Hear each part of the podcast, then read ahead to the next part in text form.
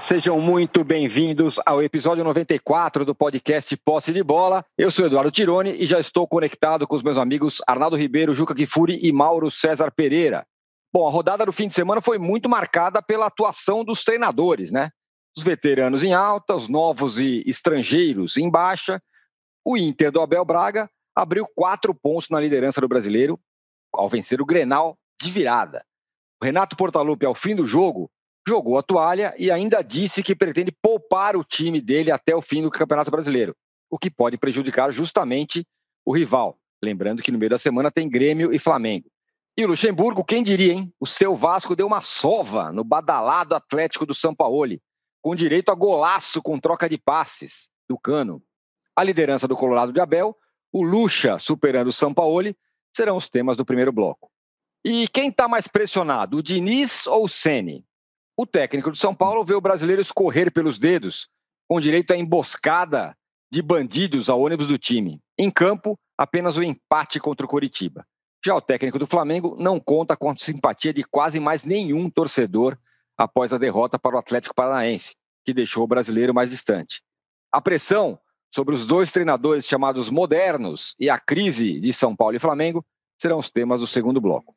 E o Palmeiras e Santos vão tirando o pé do brasileiro pensando na final da Libertadores. Dois perderam na rodada. E o Corinthians, que joga nesta segunda-feira, viu que a rodada não tá tão boa, não foi tão boa assim para os desejos de Libertadores. Esses serão os temas do nosso terceiro bloco. Um recado importante: você que assiste o podcast é, no YouTube do UOL, não deixe de se inscrever no YouTube do UOL. E você que é, assiste na sua plataforma de podcast predileta, não deixe de seguir o posse de bola. Bom dia, boa tarde, boa noite a todos. Juca, são dois jogos peso pesados, né? No primeiro deu uma surra no então líder na casa dele, no Morumbi. E no domingo, virada no Grenal. O Inter do Abel tá aí passando por todos os testes que fazem um time ser campeão, não? Bom dia, boa tarde, boa noite, caro âncora Arnaldo, Maurinho todos os internautas que nos veem neste momento, nesta segunda-feira radiante, para os colorados. Eu te diria o seguinte: se há uma coisa que distinguiu o Colorado e o Grêmio, diga-se a bem da verdade, neste final de semana, em relação a todos os times que almejam o título, é que os dois demonstraram entender o momento e jogaram decisiva, com o espírito de quem quer ser campeão, de quem sabe que está na reta final do campeonato. Porque o São Paulo, mais uma vez, foi apático, conseguiu perder ponto para o Curitiba. O Flamengo foi absolutamente inócuo, impressionante, porque não havia o que justificasse aquele jogo absolutamente arame liso, como diz o Mauro. E o Galo conseguiu perder para o Vasco. Né? Placar até enganoso, porque fez um gol no fim, 3 a 2 mas o resultado normal teria sido mesmo 3 a 1 para o Vasco. Então, dentro desse raciocínio de que São Paulo, Flamengo e Galo parecem não quererem ser campeões, eu acho que, de fato, eu tenho que dar a minha mão à palmatória e considerar que o Inter está jogando futebol suficiente para ser o campeão brasileiro. É claro que ainda não é tetracampeão, faltam seis jogos. E sabe lá se de repente vai acontecer uma queda de rendimento, mas nada indica. E nada indica pelo espírito colorado. Né?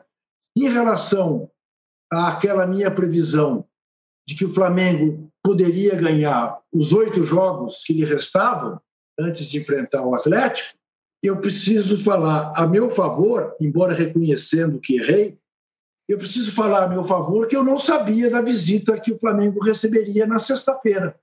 E tão bem recebido que foi ali o genocida, né, pelo Rogério Ceni, pelo Gabigol, pelo Diego, pelo Braz, enfim, É, claro que é uma situação complicada essa, de de repente, de surpresa, o presidente da República aparecer na concentração. Mas, no mínimo, alguém deveria ter dito: presidente, moderação, discrição, né? É, perfil baixo, porque o senhor não é exatamente alguém que traga sorte às pessoas que o senhor visita, principalmente aos clubes de futebol. Eu estou temendo que ele indo à final da Libertadores, o Palmeiras e o Santos percam que a gente não tenha uma definição sábado que vem de quem vem a ser o campeão brasileiro.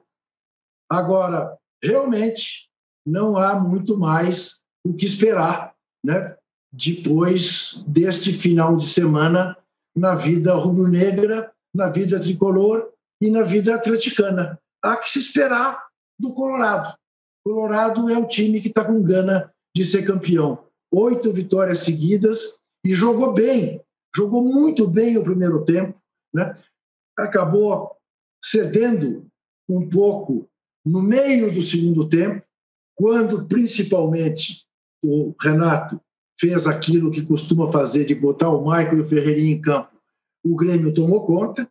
Né?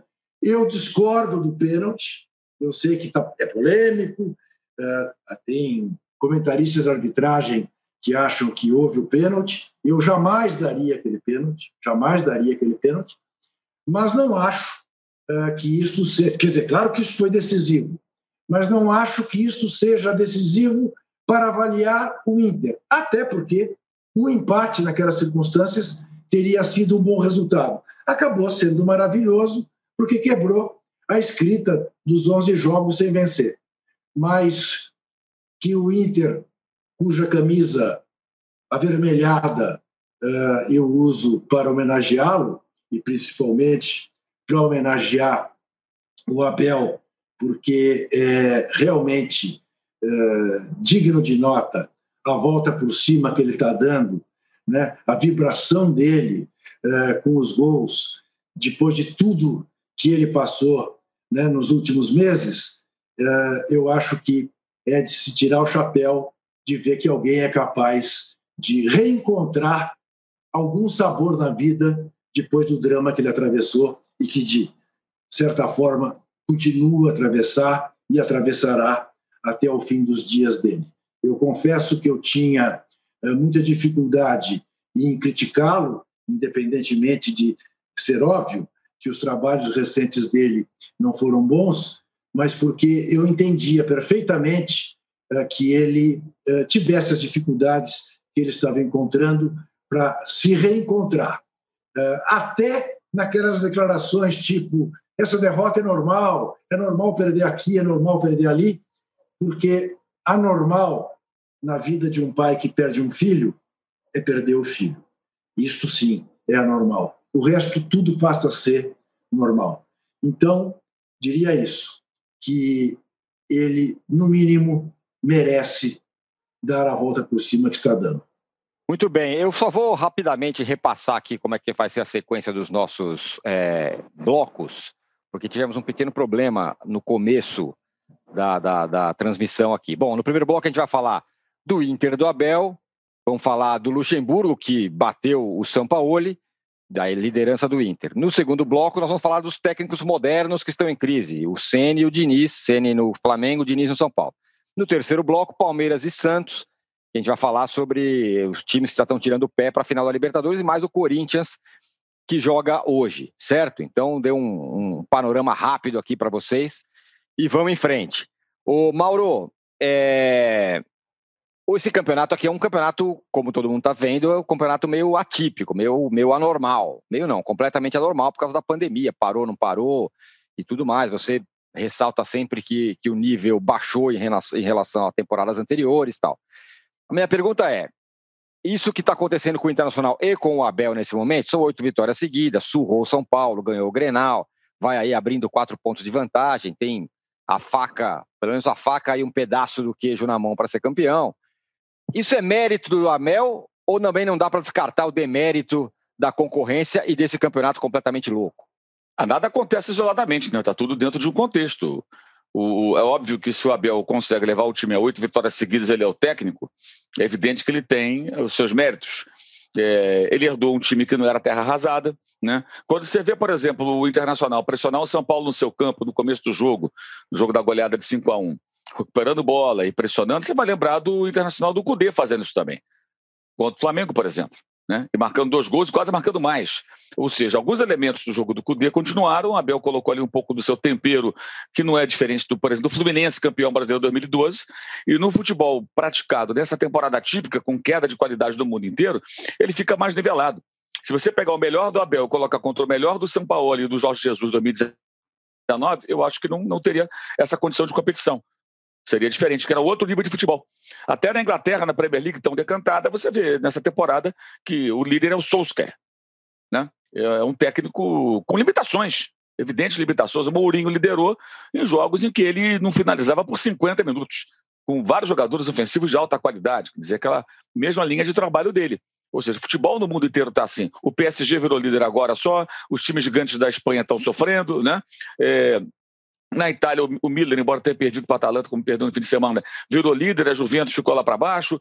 Está tudo virado de campeonato. Tirando a Alemanha, que o Bayern continua liderando, e na temporada passada nem liderou nesse momento do campeonato, subiu a liderança mais na reta final, é, você tem aí um cenário bem diferente do, do, do, normal. Isso tudo, evidentemente, essa questão de ah, o mérito, é óbvio que tem um mérito técnico, é evidente. Né? É, é, acho que a questão do Abel, é, eu entendo o que o Juca quer dizer, mas eu acho assim, eu, eu, gosto de fazer essa análise, tirando um pouco essa questão pessoal, porque é óbvio que todos nós é, é, ficamos solidários ao Abel, foram emocionantes os momentos em que ele treinava o Fluminense, ele foi para campo à beira do campo, à beira, à beira do campo nos jogos do Fluminense e foi saudado pela torcida, a torcida gritou o nome dele. Surgiu até uma situação muito delicada à época, porque o trabalho não era bom, e ele era um cara, evidentemente, para lá de devastado pelo que aconteceu na sua vida pessoal, e o Fluminense não podia fazer nada, fazer o quê? Na época a gente comentava sobre isso, né? Pô, faz o quê? Demite o técnico técnico.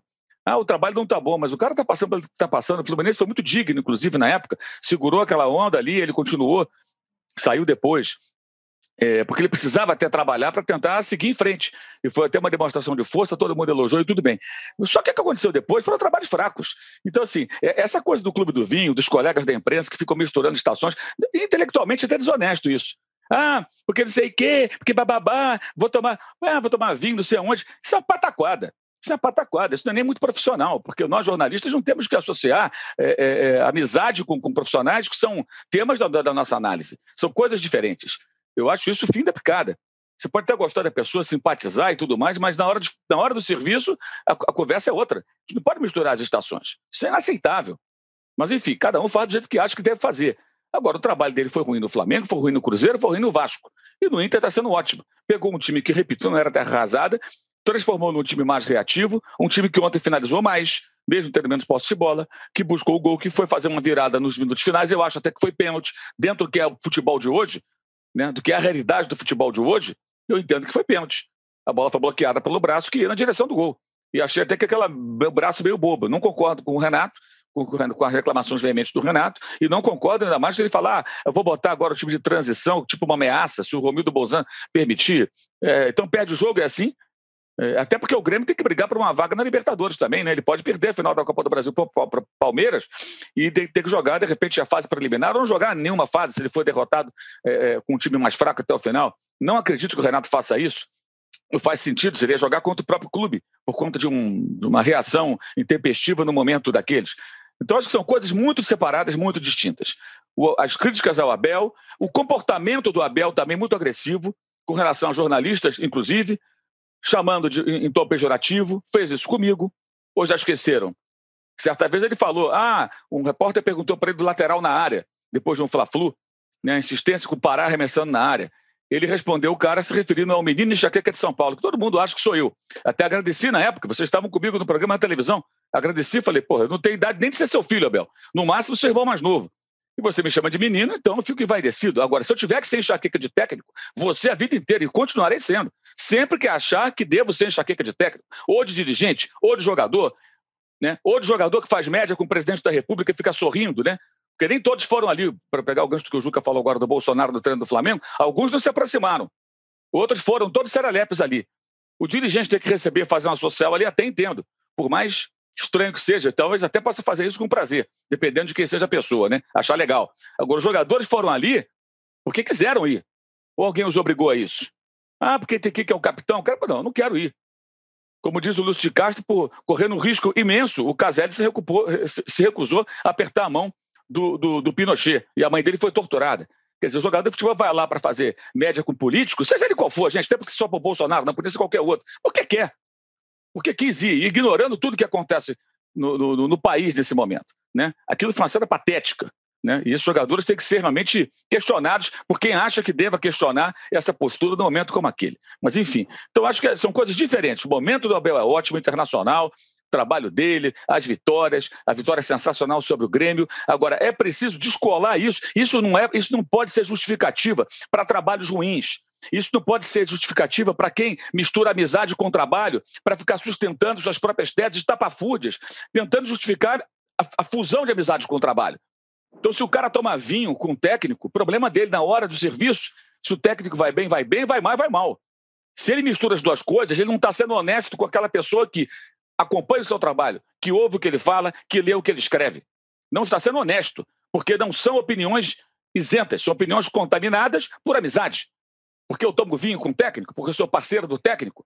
Isso é correto com a empresa que paga o salário dos caras? Isso é correto com o público que acompanha? Vamos separar as coisas. Abel e 2021, temporada 2020. Sensacional. Se for campeão brasileiro nessa escalada, todos aplausos. Né? Tudo bem, existe um contexto que não diminui o fato dele conseguir dar essa volta por cima, uma grande virada, sem dúvida alguma. Mas tudo que foi dito de negativo sobre ele em trabalhos recentes foi reflexo do próprio trabalho dele. Como os elogios agora são reflexos do próprio trabalho dele. Qual a dificuldade de nós separarmos as coisas? Eu queria entender qual a dificuldade. Quando um time joga bem, joga bem. Quando joga mal, joga mal. Ora, bolas, né? Se amanhã, por um, um, um lapso divino, né, o mesmo trapalhão que faz tantas pataquadas à frente do país acertar uma bola, talvez a gente tenha que falar: caramba, ele acertou, olha só, incrível, isso aqui foi, foi certo, né? Nem sempre erra. Oh, que surpresa! E no caso, é o que está acontecendo? Ele está indo bem, agora isso não justifica nem apaga os erros de antes, gente. O que errou, errou. Ou alguém acha que era bom. Ele acha, por exemplo, que o trabalho dele no Flamengo era bom. Eu acho que não era. Acho que boa parte das pessoas acha que não era. Hoje o Rogério Ceni e o Diniz estão sendo muito questionados. Vamos falar sobre eles daqui a pouco. Se amanhã os dois, em outro clube, em outro momento, ou dos seus próprios clubes foram, forem bem e forem elogiados, isso não vai apagar os erros que eles cometeram nesses últimos dias. Ou vai apagar? Não vai apagar. Uma coisa é separada da outra. Então, essa, essa tentativa de justificar o que aconteceu antes, pelo fato de agora as coisas estarem indo bem para o internacional e seu treinador, beira a bizarrice.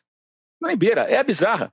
Porque não tem nada a ver uma coisa com a outra. Trabalho ruim, trabalho ruim, trabalho bom, trabalho bom. E vamos que vamos. E se amanhã perder os sete jogos e, e o Inter não for campeão, ele vai ser criticado também ou não? Os jogadores vão ser criticados também? É evidente, gente. Funciona assim. Ou por que, que o Diniz e o Senna estão tomando pancada? Justamente por isso. Por que, que o Vanderlei do Xambuco foi elogiado no fim de semana? Porque sapecou treino no São Paulo. Por que, que o São Paulo é criticado agora por alguma uma parte da torcida do Galo? Porque o trabalho dele é muito decepcionante em relação ao que se esperava dele nessa temporada. E no sábado isso se reforçou. Tem a sexta pior defesa do Campeonato Brasileiro. Como é que pode isso? Então é assim que funciona. Ah, mas seu pai foi bem no Santos, sim, mas agora está indo mal. Está indo mal, ele vai ser criticado. Não tem outro jeito, não existe outro caminho. Não vejo outra lógica nesse tipo de coisa. Mas essa, essa, essa mescla dos assuntos para tentar justificar a própria postura de parte da imprensa é algo até, repito, desonesto com quem acompanha suas opiniões, porque você não está sendo sincero. Você está falando algo em função de uma relação pessoal ou de uma simpatia pessoal, que não deveria contaminar as análises. É isso, o, é isso que eu, que eu penso também. O trabalho do cara é bom, o cara é elogiado. Outro dia estava se elogiando o Diniz depois do, do, bom momento. Agora o momento de São Paulo é horroroso, está sendo criticado. Mesma coisa com o Senna, com todo mundo. E aí, e nesse sentido, Arnaldo, é, é claro que o Abel tem, tem méritos pelo, pelo que está acontecendo no Internacional que, que o Abel está fazendo certo que os outros concorrentes não estão fazendo certo nesse momento? Ah, ele tem. Bom, eu acho que a história uh, desse campeonato, do Abel nesse campeonato, do Abel e do Internacional do Abel nesse campeonato é daquelas épicas, né? Merece livro. Por tudo o que aconteceu. É, antes mesmo da chegada do Abel, as lesões do Inter, o time teve mais lesões graves na temporada. É, o Abel chega é, numa situação em que o técnico que vinha fazendo um bom trabalho sai, é, sai por divergência ou sai porque tinha uma proposta, abandonou o barco ou não. Chega em meio a duas definições de mata-mata, perde os dois mata-matas, tem Covid, está é, completamente é, assim. Ah, e aí o Inter resolve contratar um outro treinador, porque o presidente é novo, é, e aí, nesse meio tempo, uma ou outra vitória. Passa o ano, gente, dia 31 de dezembro de 2020, não se sabia se o Abel ia ficar no Inter, porque o Miguel Ângelo Ramírez estava contratado e ele não queria só é, ocupar o espaço, fazer a transição, e hoje ele é líder do campeonato, virtual campeão brasileiro, porque a virada contra o Grêmio, da forma que foi, do jeito que foi, a semana do Internacional e agora a, a tabela, a sequência, basta o Internacional ganhar os três jogos dele em casa, independentemente se o Grêmio vai entregar, não vai entregar. Eu acho, eu vou chegar no capítulo final para mim do Grenal e já acho que campeão brasileiro, sendo campeão brasileiro, não duvido que a diretoria internacional faça uma estátua também do Abel lá no Beira Rio, por que não? Né? Por que não? Um cara que pode tirar o Inter de uma fila de títulos nacionais que não vem desde 1979, 79, o técnico do Inter era o Enio Andrade. O Inter não é campeão brasileiro desde a turma do Falcão, gente. Não é qualquer coisa. 1979. Muita gente está ouvindo aqui, não era nem nascido. É, não tinha nem começado a Copa em 82 ainda. É, uma, é, um feito absurdo. É um feito absurdo. E acho, Tirone, aí, da, dos méritos, os méritos dele, é, eles ficam ainda maiores se a gente comparar com os adversários dele. Todos os adversários que é, postularam esse campeonato, eu estou falando no passado mesmo, porque o campeonato está indo, enfim, para um time que tem merecido, como o Juca falou no início, todos os outros cinco adversários cinco técnicos adversários tiveram mais condições que o Abel para ganhar esse campeonato, né? É, o Rogério Ceni tem o melhor elenco do Brasil e não conseguiu melhorar o Flamengo. O Fernando Diniz tem 16 meses de trabalho e permanece na mesma, no mesmo estágio, na mesma situação e não consegue fazer o São Paulo competitivo. É, o São Paulo teve só o brasileiro e o cheque em branco para formar o time e não conseguiu comandar o campeonato em nenhum momento.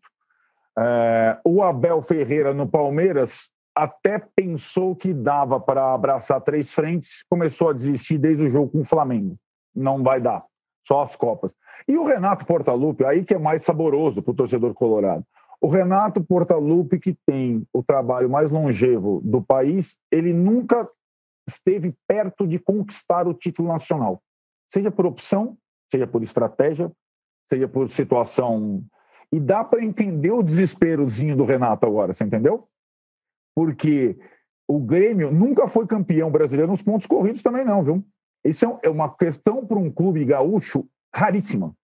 E o Abel entendeu a oportunidade que existia. Todos os seus outros colegas não entenderam a oportunidade única que existia. Um campeonato sem um bicho-papão. Então, quando ele sentiu a possibilidade de, de ganhar o campeonato, a mobilização, a atenção a cada partida, a cada adversário, a cada disputa de bola, a cada, a cada detalhe, é um banho nos rivais, é um banho. E não é um banho tático, modernismo ou legado para o futebol. O legado que ele vai deixar no Internacional provavelmente é um troféu de campeão brasileiro que o Inter não tem desde 79. Esse legado é sagrado. É isso que é importante para o clube que ele defende. Para o futebol, no geral, a gente pode discutir mil coisas. Para o clube que ele defende, o mais importante é o canequinho ali, é o caneco. E isso, se o treinador de futebol não entender o contexto do clube que ele está, ele está perdido. E quase todos os rivais do Abel, eu não digo o Renato, o Renato entendeu e agora a água subiu no pescoção do Renato. Os demais não entenderam. O São Paulo não sabe o que ele está fazendo no Atlético, o Rogério Ceni não sabe o que ele está fazendo no Flamengo, o Fernando Diniz não sabe o que ele está fazendo no São Paulo. O Abel Ferreira sabe que o Palmeiras tem uma obsessão que é Libertadores e Mundial e ele vai atrás dela. Esses outros, eles foram engolidos pelo Abel. Engolidos até agora. Então é quase como é, é uma, uma aula, uma aula de compreensão do momento do clube que ele conhece tão bem o internacional em relação aos outros que patinaram, seja por falta de comando, falta de estratégia, falta de compreensão da temporada, da característica da temporada. Então, é uma sova que vai além dessas vitórias seguidas, vai além do 5 a 1 sobre o São Paulo, vai além da vitória de virada no Grenal. E, de novo, acho que você vai perguntar para o Juca, né, Tironi? A reação do Renato. O Renato está desesperado, cara. Sabe por quê? Porque a Copa do Brasil para o Grêmio, perto do título internacional para o Inter, é nada. Mais uma Copa do Brasil para o Grêmio, diante do provável título brasileiro para o Internacional, é nada. O torcedor do Grêmio troca a Copa do Brasil dele por qualquer outro campeão brasileiro. E por isso ele está falando em, entre aspas, entregar a rapadura. Porque para ele, pior que para o Rogério Ceni, pior que para o Diniz, pior que para o Sampaoli, é ver o rival ser campeão brasileiro nas circunstâncias. O rival que tem o Abel recém-chegado e que vai merecer a mesma estátua que o Renato tem lá no antigo Olímpico. É, ô Juca, essa história do Renato, eu confesso, posso ser meio inocente, meio não sei o quê, mas eu me dá uma tristeza quando um time resolve abrir mão é do campeonato indiretamente para prejudicar o rival. E aí o que o Renato falou ontem depois do jogo, ah, porque estão querendo entregar para o Inter, então agora se eu puder eu vou jogar com o time reserva, time de transição, sei lá como é que ele chama aí é, que é o que o Renato parece que pretende fazer agora é, nas rodadas finais.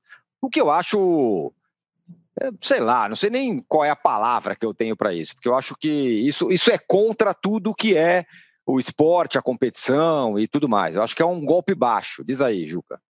Pois é, né, Agora, veja, é, o Renato, o Mauro fez referência àquelas pessoas que de bom grado foram receber o genocida. O Renato é um porta-voz do genocida, assessor do genocida para assuntos do futebol, e revela o que o genocida é, um péssimo perdedor. Né? Nunca é responsável por coisa alguma. Ele não fez referência aos 15 empates em 31 jogos do Grêmio, que é um absurdo para quem tem o elenco que ele tem. Né?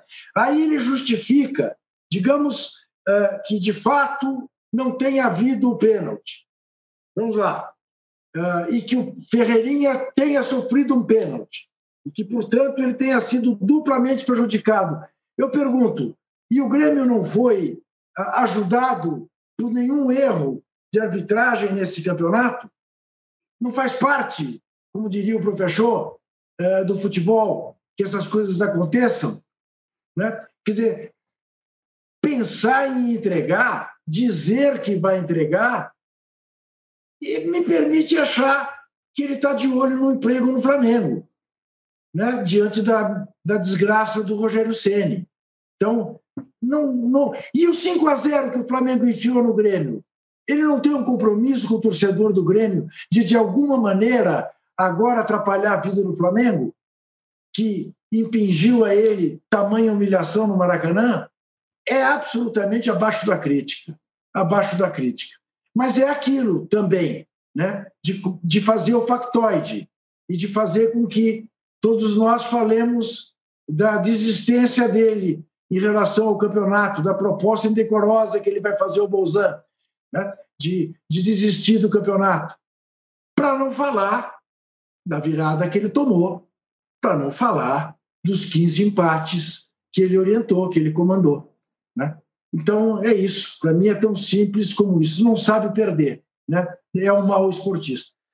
Ô, Mauro, e aí no outro confronto também, que tinha envolvimento com alguém que poderia aproximar, se aproximar da liderança, no caso o Atlético Mineiro, o Luxemburgo vai lá e sapeca 3 a. Era para ser 3 a 0 foi 3 a 2 no final, mas o Luxemburgo vai lá e passa por cima é, do São Paulo. E aí algumas coisas. Um, esse 3 a 2 é o 4 a 4 do ano passado do Luxemburgo, do ano retrasado, no caso.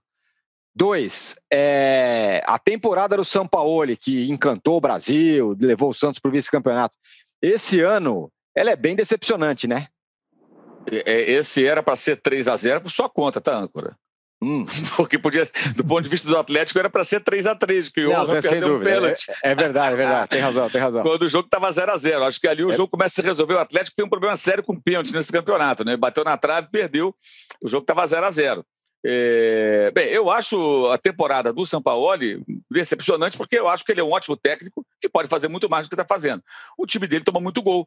O gol do, do Cano, o terceiro gol da jogada, que aliás a participação do Benítez é sensacional, porque ele começa a jogada lá no campo de defesa, do lado direito, e ele vai carimbando a bola até a assistência, o passe que ele dá para o Cano matar no peito e fazer o gol de primeira, eh, quase de primeira. Dominou os todos sem, sem, sem cair no chão, sem tocar no chão.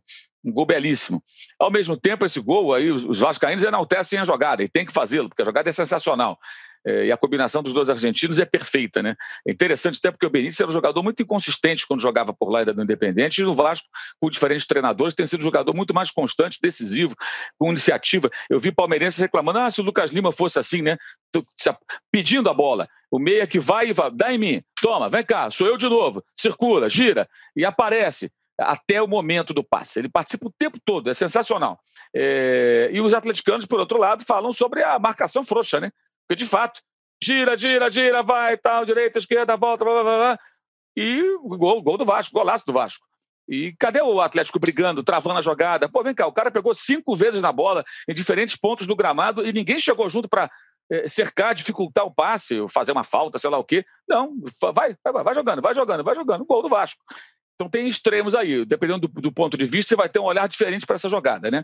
É, é, ela tem que ser enaltecida e também, evidentemente, a gente tem que entender que é um retrato do que é um time do São Paulo com relação a isso. É um time que briga pouco, compete pouco é, é, e, e cede aos adversários tudo que eles querem, em termos de espaço e tudo mais. O, o, o Atlético tinha, naquele momento, o melhor ataque do campeonato. Agora o Inter passou à frente por um gol mas como o Atlético tem um jogo a menos, proporcionalmente o Atlético até tem uma média de gols melhor do que a do Internacional. Então, ofensivamente, o time funciona, é inegável. Agora, gols contra, né? O Atlético está mal. O Atlético tem é, uma, uma, uma, defesa que é, é, é, com 41 gols sofridos, igual a do Flamengo, né? O, as duas horrorosas. Flamengo muito em função da passagem do Domenech. Só o próprio Galo meteu quatro no Flamengo, né? Cinco, na verdade. Né? Um gol contra no Rio e quatro gols em Belo Horizonte. É, mas Ceará tem 42 gols sofridos, o Vasco tem 46. O Atlético está nesse bolo ali. Ele tem ataque, a, defesa do Atlético Goianiense é melhor, do Bragantino é melhor, do Fortaleza é melhor, do Atlético Paranaense é melhor, é, para citar alguns times que têm elencos inferiores. Então, o Atlético, ele, ele de fato, acho que é um trabalho bem aquém daquilo que, que se espera do São Paulo, porque agora tem, ah, porque ele é ruim, é enganação. Não acho que seja enganação, ele é bom, mas faz um trabalho ruim. O que eu falei agora do Abel? Olha para o São Paulo.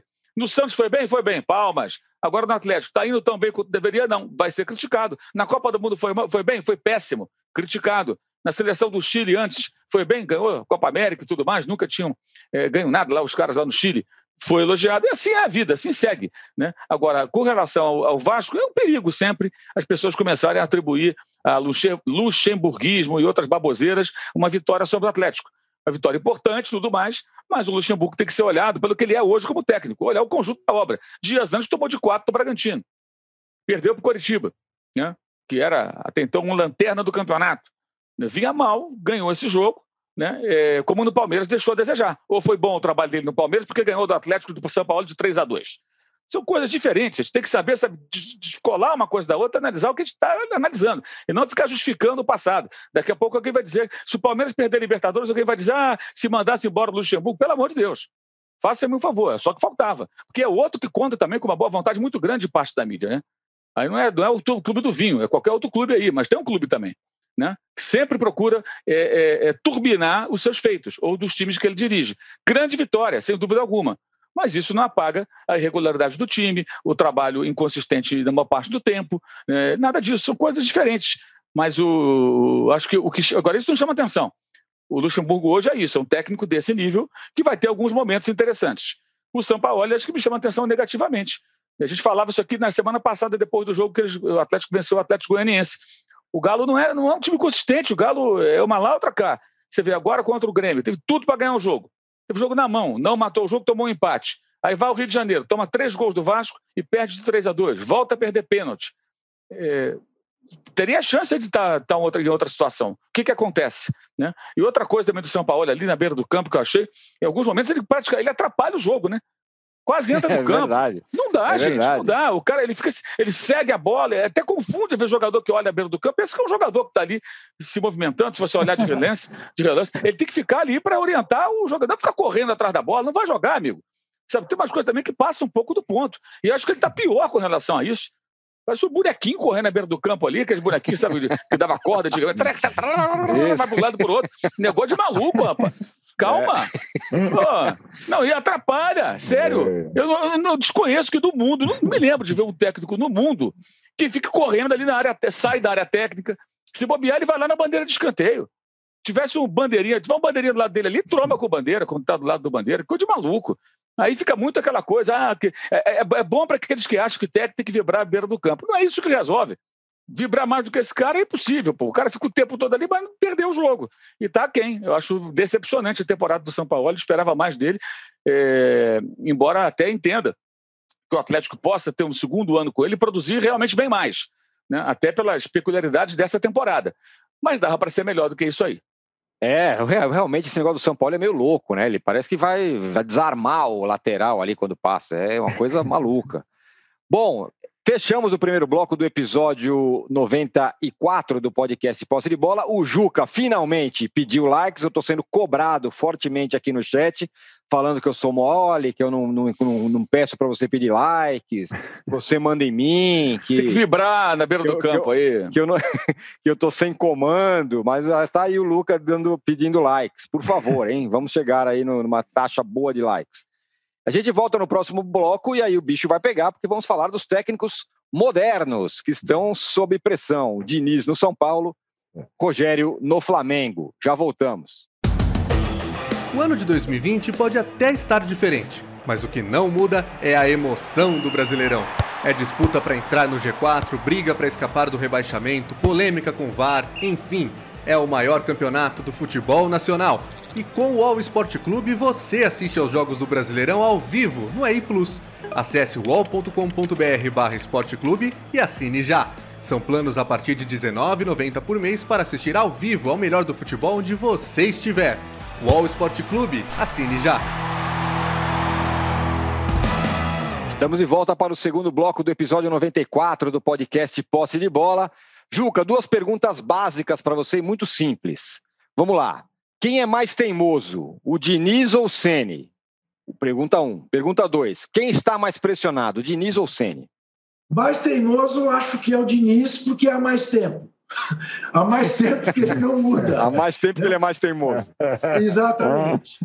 né? É. O Sene ainda tem o que aprender. Quem sabe ele mude. Mas o Ceni vai reforçando aquela ideia. Eu quero deixar bem claro que eu não concordo, mas que corre por aí pelas redes. Que ele é que nem o Ciro Gomes, só faz sucesso no Ceará. Embora o Ciro Gomes jamais cumprimentaria o genocida. E ele foi todo lá pimpão. Né? Curioso, né? Curioso o Rogério Ceni né, faziam uma pregação moral e tal, um tucano empedernido, foi lá apertar a mão do genocida. E, e, e, no caso dele, é evidente, ele invade a cena, né, cumprimenta lá o general Tortinho com Heleno e depois vai lá cumprimentar o genocida. O, o Diniz, o Diniz é aquilo que a gente já falou aqui tanto, né, a soberba da derrota.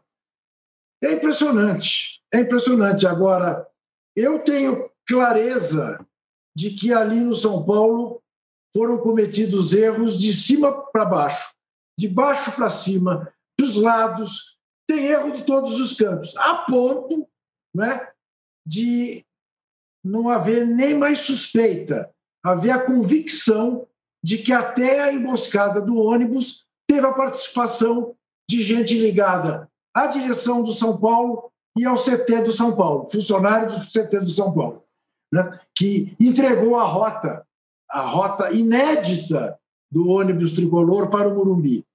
É, só era conhecida ali dentro e foi entregue para aqueles bandoleiros que fizeram o que fizeram. Então, eu te diria que mais ameaçado, eu acho que os dois estão igualmente ameaçados, Âncora. Eu acho que o Rogério Ceni só permanece no Flamengo se for campeão, hipótese que, contrariamente ao que eu imaginava na sexta-feira passada, me parece bastante distante agora. E o Diniz vai depender muito do Rogério Ceni. Em o Flamengo não sendo campeão, dispensa o Rogério Ceni. Estando o Rogério Ceni desempregado, acho que antes do Fortaleza chega o São Paulo porque temos lá ali um presidente marqueteiro, seguidor de João Dória, né, que gosta mesmo de estar interagindo com o torcedor. É um panorama realmente muito nebuloso, nebuloso. Mas acho que os dois estão igualmente é, muito ameaçados, os dois fraquejaram na hora H. O Mauro, você tem dito aí que a culpa não é só do Ceni, tem várias coisas acontecendo dentro do Flamengo. O Arnaldo vai falar de coisas que estão acontecendo dentro do São Paulo já já. Agora, mas algumas teimosias do, do, do Ceni são estranhas, né? Como esse negócio de que o Pedro e o Gabigol não podem jogar juntos. O Abel Braga, líder do campeonato, por exemplo, ele foi muito criticado porque não escalava o Everton Ribeiro e a Rascaeta. Não é, não é teimosia do mesmo jeito? É, Bruno Henrique, desculpa. Rascaeta é. Bruno Henrique e Rascaeta. É, Bruno Henrique e Rascaeta, juntos. Não, não, não, não é teimosia do mesmo jeito? Tem, tem teimosia, mas assim, eu acho que a gente tem que analisar é, aquela coisa. É, isso se repete de uma maneira que parece que tudo é muito simples. É, se eu fosse técnico, também pensaria muito em como fazer o time funcionar sem a bola, com Gabigol e, e Pedro. Não é simples. Em situações de jogo é possível.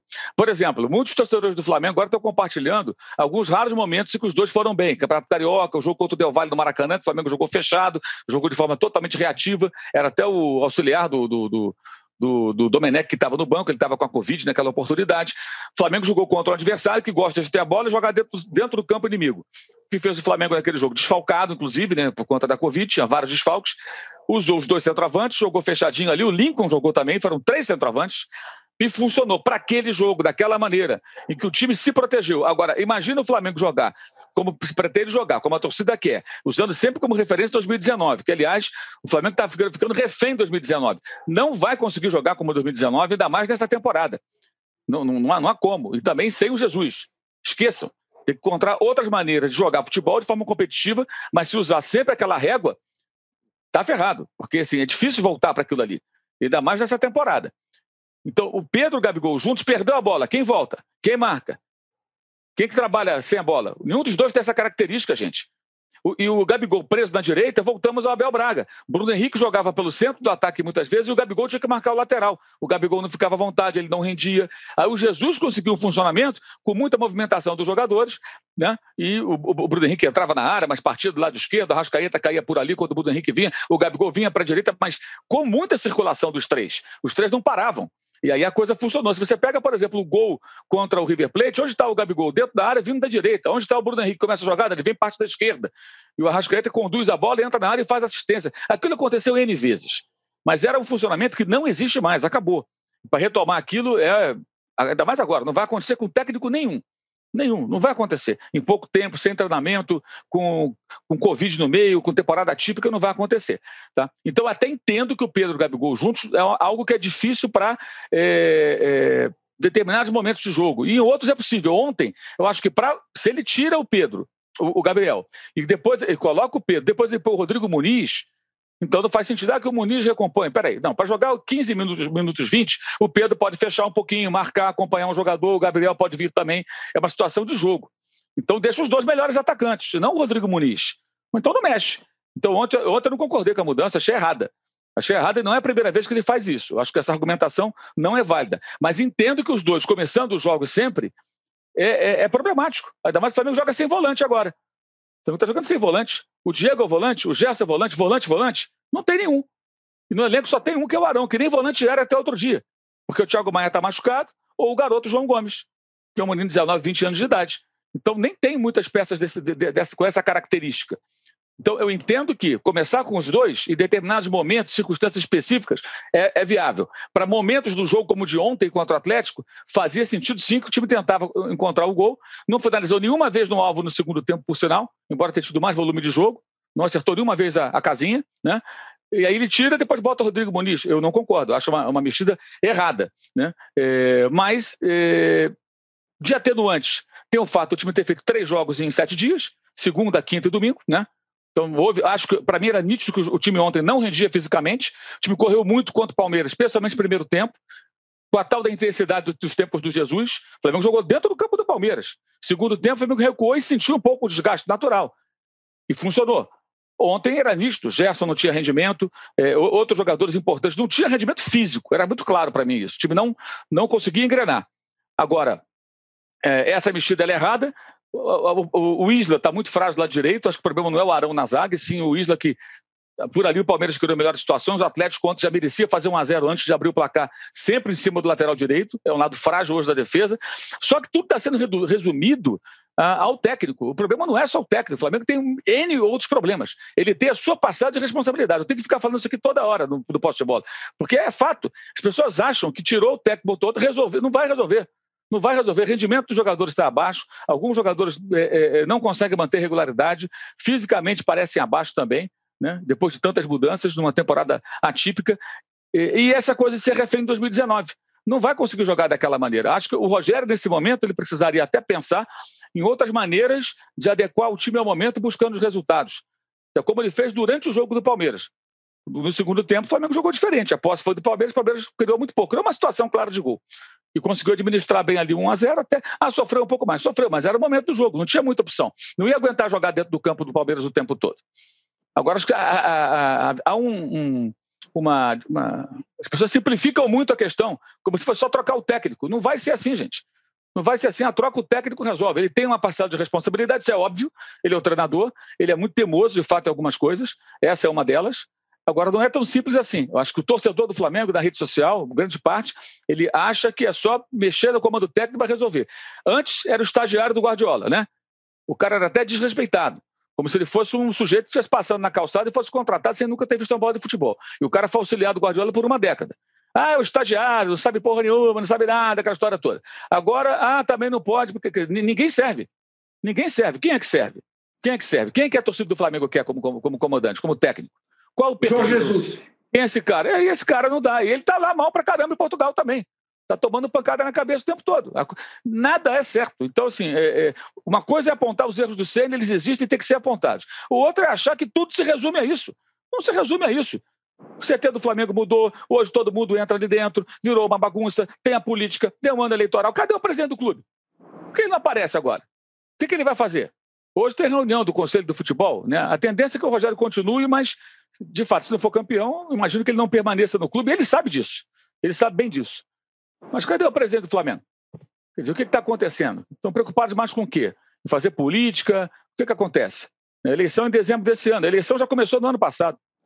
Agora, o, o Arnaldo, o, é engraçado como as histórias e os momentos ali de Diniz e Rogério se misturam, né?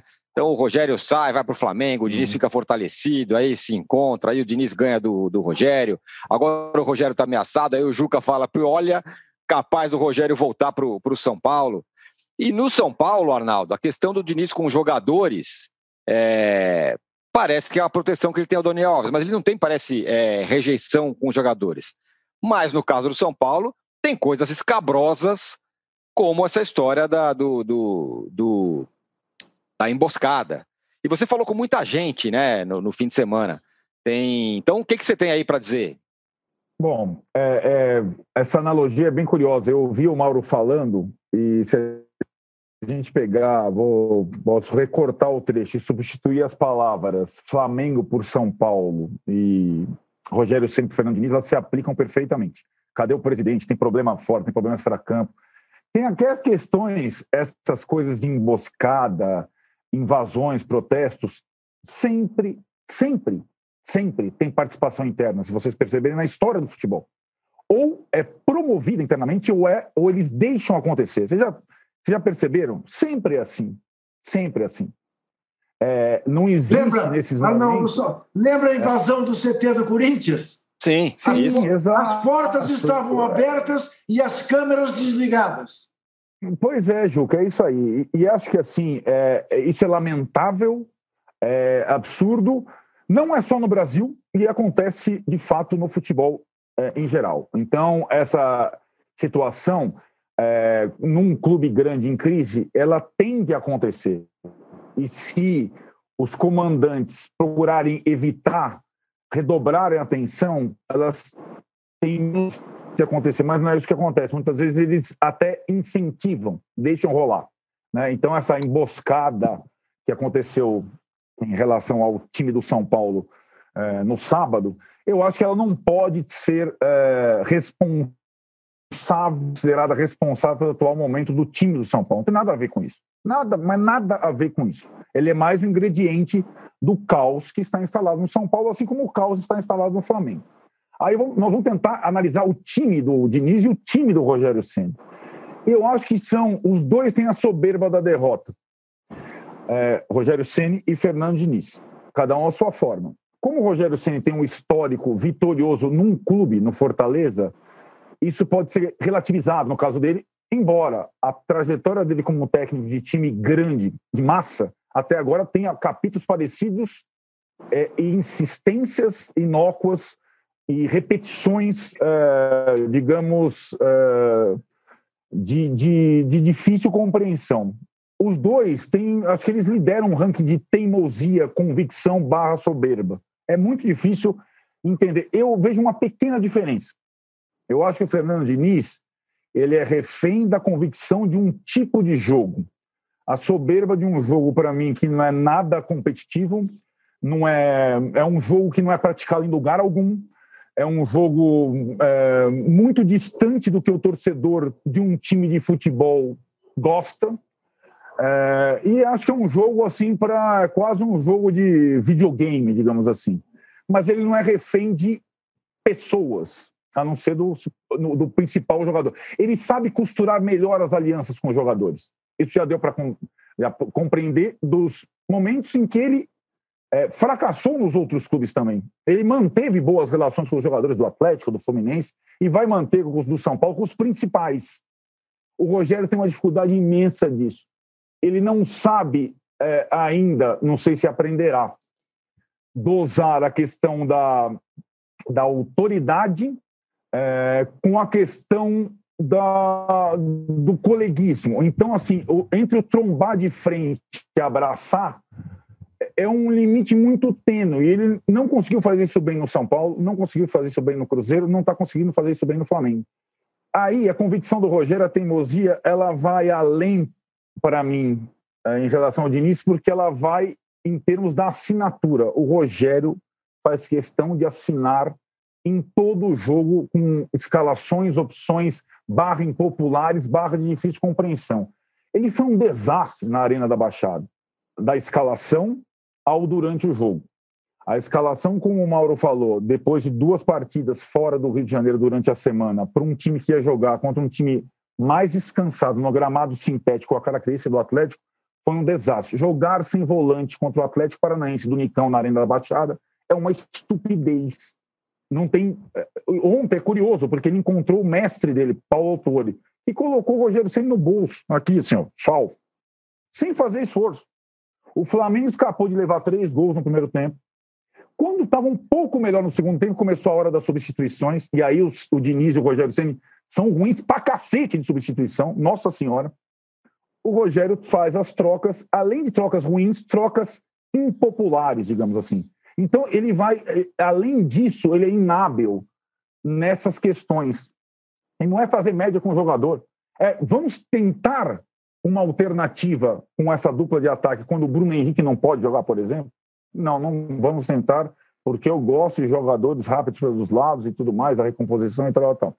E quando ele quer dar assinatura, que às vezes dá certo, mas na maioria das vezes dá errado, quando o Ceará deu muito errado, quando o Palmeiras deu um pouco certo, ele vai e faz as substituições e o Paulo Autori, ah, agora eu vou ganhar o jogo. Põe os três zagueiros, repõe o lado direito e ganha o, ganha o jogo na primeira bola pós-alterações, na primeira bola.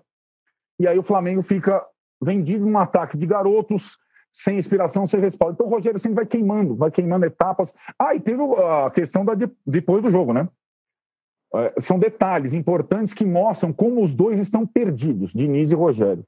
O Flamengo iria treinar hoje. O Diego, líder do time, reúne o Rogério pós-jogo e olha, professor, fica muito tempo longe da família, tal, tal, tal. O Rogério cede e dá a folga, retoma a folga.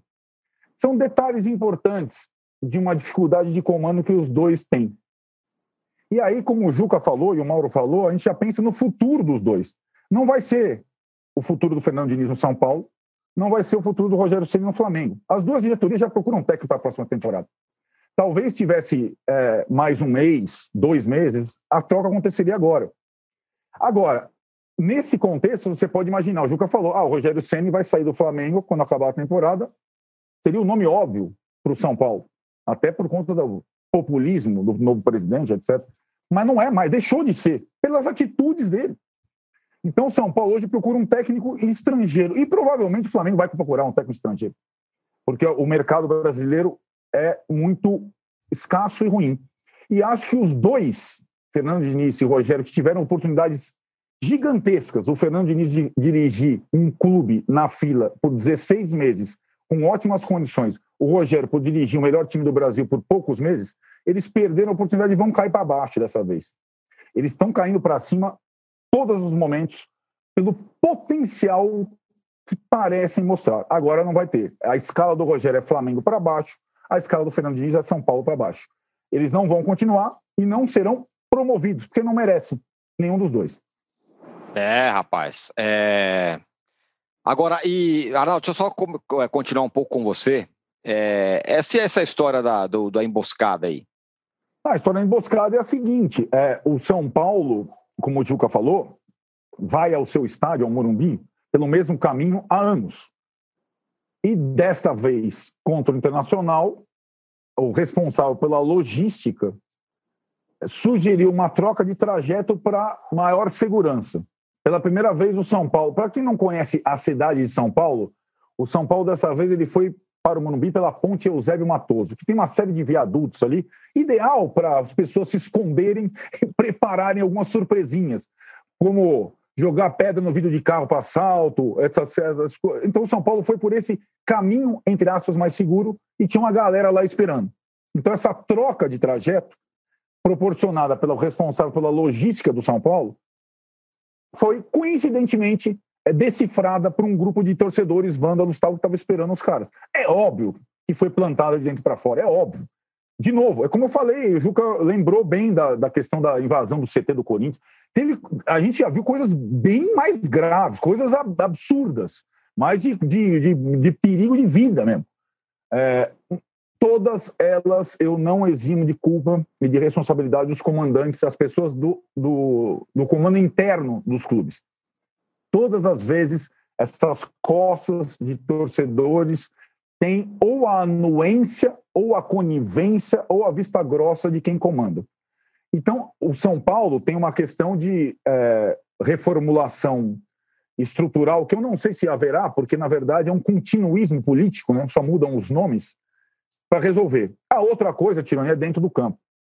Os clubes de futebol brasileiros, no geral, são as mesmas bagunças e é, troca de poder e comando e tudo mais, é, mistura com grupos políticos, grupos até criminosos, muitas vezes. Quando um time de futebol consegue separar o campo, sem treinamento, dessa zorra política, normalmente a chance de sucesso ocorre. Não é o caso do São Paulo nos últimos tempos. E o Fernando Diniz não é um cara capaz como o Abel no Inter, o Renato no Grêmio, alguém em outro lugar, o Sampaoli no Atlético, o Jorge Jesus no Flamengo, de falar assim, ó, daqui ninguém passa, aqui ninguém sai, o time... É... Não é. é. Ele é... Assim como o Rogério Senna, ele é um aprendiz, né? Você falou técnicos modernos, são técnicos ainda aprendizes, os dois, né? É, agora começa bem a administração do Casares, com menos de um mês o time não ganhou desde que ele assumiu e ainda tem essa questão fora de campo que pode ter sido que surgida é...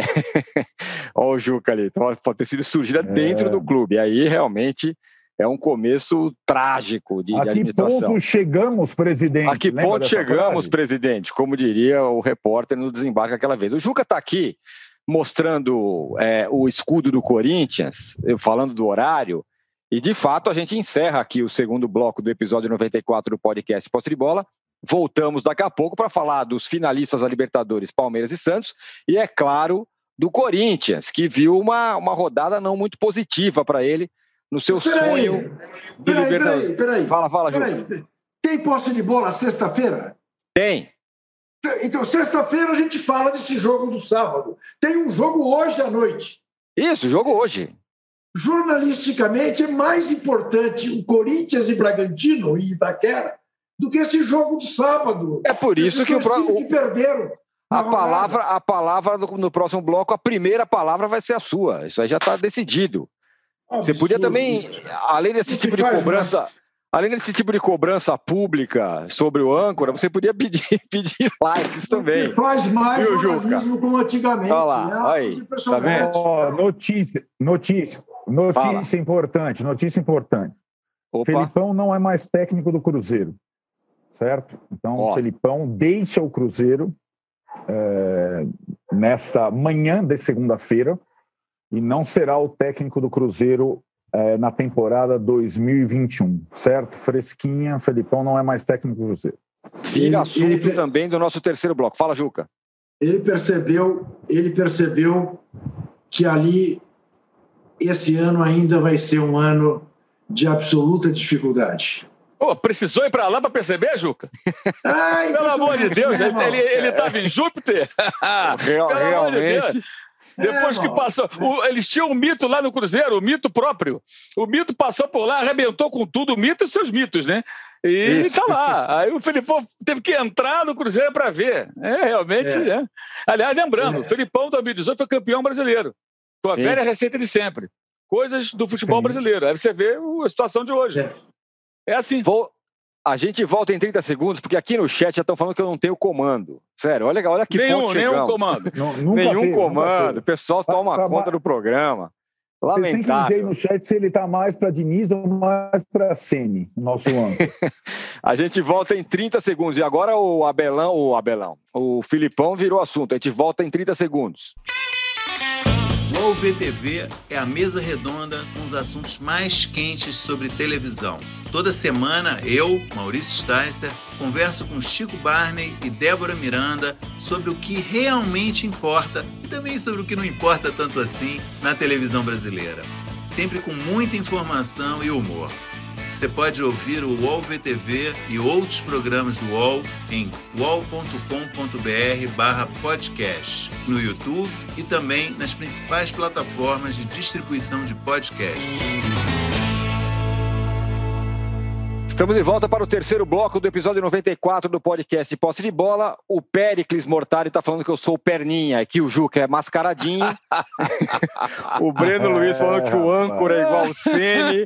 Realmente, sério, eu não tenho comando nenhum aqui.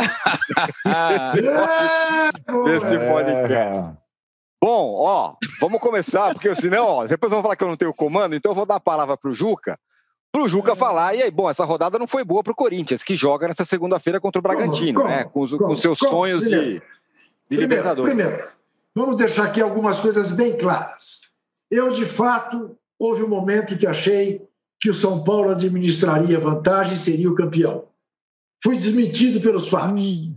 Eu, de fato, na sexta-feira, estava convencido que o Flamengo tinha empinado para o título. tá secando todo mundo, Ju. Também errei. É muito pior que Eu quero deixar claro ao torcedor colorado que eu não disse que o Inter vai ser campeão. Passeata em Porto Alegre nesse momento, é. botou camisa vermelha ainda. Eu não disse, eu estou de vermelho, eu estou de vermelho. Em homenagem ao Colorado, mas eu não disse, eu disse que ainda faltam seis jogos. Escrevi isso na Folha hoje também embora ache que é o, time mais determinado. Isto posto, hoje à noite há um jogo em Itaquera entre Corinthians e Bragantino. Eu quero deixar bem claro que é um jogo sem favoritos. Que o Bragantino está jogando melhor do que o Corinthians. Que o Bragantino tem no meio de campo um jogador que o Corinthians abriu mão, que o Corinthians não tem, chamado Claudinho, que é um dos destaques do campeonato. Tá? Eu vou repetir: é um jogo sem favoritos. Duríssimo, duríssimo. Se eu tivesse que fazer alguma aposta, e eu não vou fazer, mas eu apostaria no Bragantino. Não acho, Âncora, é... que tenha sido exatamente uma rodada contrária aos interesses do Corinthians, porque o Corinthians tem um jogo a menos que todos esses times uh, que lhe passaram à frente, Ceará, Fluminense. Se o Corinthians ganhar hoje e ganhar do Bahia, o Corinthians ocupa o sétimo lugar e começa a beliscar Palmeiras, Grêmio, ainda mais se o Grêmio abandonar. O Corinthians pode até chegar à sexta posição. Mas eu quero realçar o seguinte: como a Libertadores tornou-se de fato um campeonato, um torneio sem excelência. Porque você pensar que o Fluminense pode chegar à Libertadores, depois do que a gente viu ontem, Nossa. Fluminense e Botafogo, o clássico vovô de bengalas de pernas de pau. Que jogo horroroso. Fluminense pode chegar à Libertadores. Corinthians pode chegar à Libertadores. Não tem nada que fazer na Libertadores com esses times. Você dirá, não, mas para Libertadores é possível. Eu não sei. Eu sei o seguinte: esses times, e seriam esses times que classificariam os clubes, realmente não tem o que fazer na Libertadores. Nada. Mas eu vou repetir o jogo de hoje, este clássico paulista, Bragantino e Corinthians, não tem, Corinthians e Bragantino, não tem favoritos. Tá? E o Bragantino atravessa um momento melhor que o Corinthians. Enfiou quatro no São Paulo, enfiou quatro no Vasco, fez jogo duro com o Palmeiras na Casa Verde, perdeu só de 1 a 0. Foi a Fortaleza e ganhou do Ceará, esse mesmo Ceará que ganhou do time misto do Palmeiras. Ou seja, vida dura hoje para o Corinthians. Duríssima. É, o Mauro, Vira dura pro Corinthians. Você viu que o, que o Juca, ele, ele marotamente não falou vamos ganhar, vai ganhar o Corinthians, né? Porque ele sabe como é que é. Ele sabe o poder, né? E eu continuo sendo massacrado aqui no chat, falando que eu perdi o comando. Totalmente. perdi o comando do grupo. É sério, lamentável. Agora, o, o, o Mauro, é, essas derrotas aí no meio do caminho do Palmeiras, do Santos, o Santos perdeu o Goiás ontem, né? Você acha que esse negócio influencia para a final da Libertadores ou também ninguém está nem aí? Os caras estão pensando só no jogo? Ah, eu acho que esse, esses jogos do, do, do, domingo, né, de Santos e Palmeiras, foram jogos que, obviamente, os atletas entraram em campo já pensando na final da Libertadores, né? É, além de o Palmeiras ter mexido no time e tudo mais, é uma, uma, outra pegada. Ninguém quer ficar fora, eu acho que acaba sendo até natural. Como alguém espera que o Palmeiras jogue com uma intensidade de final de Copa do Mundo contra o Vasco? É amanhã, né? O jogo? Não, né? Pouco provável. O jogo da primeira rodada. Aliás, é uma boa oportunidade para o Vasco pontuar fora de casa, né? No outro cenário, esse jogo seria, em tese, bem mais complicado para o Vasco se livrar de vez aí do risco de rebaixamento, porque o Palmeiras vai estar pensando, claro, na final, não tem como. Acho, acho que não afeta nada, não. Acho que, que é outra situação, vai ser outro comportamento. Agora, o Santos está tomando muito, muito gol de bola parada, né? Isso é uma coisa que deve preocupar o Cuca é, para esse jogo de sábado no Maracanã. Mas não acho que, que interfira, não, eu acho que é, não tem nada a ver. Chegar no sábado é outra conversa. É, você falou do 4 a 4 um, um, um, dos ingredientes do 4 a 4 vencido pelo Luxemburgo no ano passado contra o Jesus foi o quê? Dez dias antes do Flamengo jogar a Libertadores a final. Uhum. Quer dizer, os caras já estavam pensando, pensando no River Plate. É normal que seja assim. Como também na quinta-feira, imagino que no jogo Flamengo e Palmeiras é possível que o comportamento dos jogadores do Palmeiras tenha sido afetado de alguma maneira pela proximidade do jogo. É, é normal. Acho que é bem, bem natural. Ô Mauro, você sabe, se falou do 4x4, eu achei que você ia falar de um outro 4x4. Curioso, né? Você sabe Goiás e Santos? É. Pacaembu. 4x1 estava para o Santos. 4x1 em 13 minutos, Paguete. 4x4 é, tem uma história de, de Goiás Sim. e Santos. Tem uma história. É. Agora, o Arnaldo, bom, essa notícia quente que veio agora, o Filipão fora do Cruzeiro. É... Você acha que o Filipão ainda se aventura num clube da Série A? Sei lá, pegando a esteira aí do sucesso do Abel agora. É... Tem gente, ele tem muitos adeptos ainda, né? É, o Mauro lembrou há pouco ali que ele é campeão brasileiro em 2018, né? É, pelo Palmeiras. É, eu acho que essa primeira passagem do Filipão pelo Cruzeiro, eu acho que o, o, a virtude ali foi ter dito sim ao Cruzeiro quando ninguém disse sim, nenhum treinador, mesmo da Série B, quis dirigir o Cruzeiro e tal, e pegar o clube que estava lá na zona de rebaixamento naquele momento, mas o trabalho não foi bom. Né? É, foi apenas foi, foi no limite da permanência do time na Série B, o que, digamos, para o Cruzeiro é muito pouco. a despeito dos seis pontos perdidos já de, de início no campeonato. Sobre as perspectivas, eu acho que não só, entre aspas, pelo possível sucesso do Abel como campeão brasileiro, mas ou pela, pela é, reconexão do Luxemburgo no Vasco, treinadores da geração dele, mas pelo fracasso na temporada atípica de técnicos da nova geração. Eu acho que nenhum técnico da nova geração brasileiro, brasileira sai vencendo nessa temporada, nenhum. E pela oscilação dos estrangeiros, né? É, tivemos é, bons exemplos, exemplos mais ou menos, a questão do Sapinto no Vasco. Então, o mercado de treinadores no Brasil ele continua é, com aquela questão de uma, de uma lacuna de uma geração entre essa geração do Filipão, Luxemburgo, Abel e a nova geração é, pouco ocupada. Né? É, alguns treinadores ali da, da faixa intermediária é, não conseguiram vingar ou permanecer em evidência, como o Mano Menezes. É, alguns só deram certo em algumas ocasiões específicas, é o caso agora do Cuca no Santos, mas que também oscilou demais, é o caso do Renato no Grêmio. Então, os chamados medalhões, os, ainda mais quem tem história no futebol, que ganhou um dia lá atrás, vai continuar, eu acho, tendo espaço no mercado, para alguns times, para algumas situações. É, e acho que, é, no caso dele, é, não, não sei se em clubes que vão disputar a ponta, eu vejo o trabalho dessas figuras, Tirone, como trabalhos mais específicos é, de curto prazo em clubes determinados, em situações determinadas. Não vejo assim, ah, o meu clube vai começar a temporada, um projeto e vai contratar o Filipão para ser o seu treinador, ou vai contratar o Abel, ou vai contratar o Luxemburgo. Vejo como situações mais emergenciais mesmo, como foi o fato desses três nesse atual momento. Né? O Filipão pegando o Cruzeiro, Abel pegando o Inter, Luxemburgo pegando o Vasco.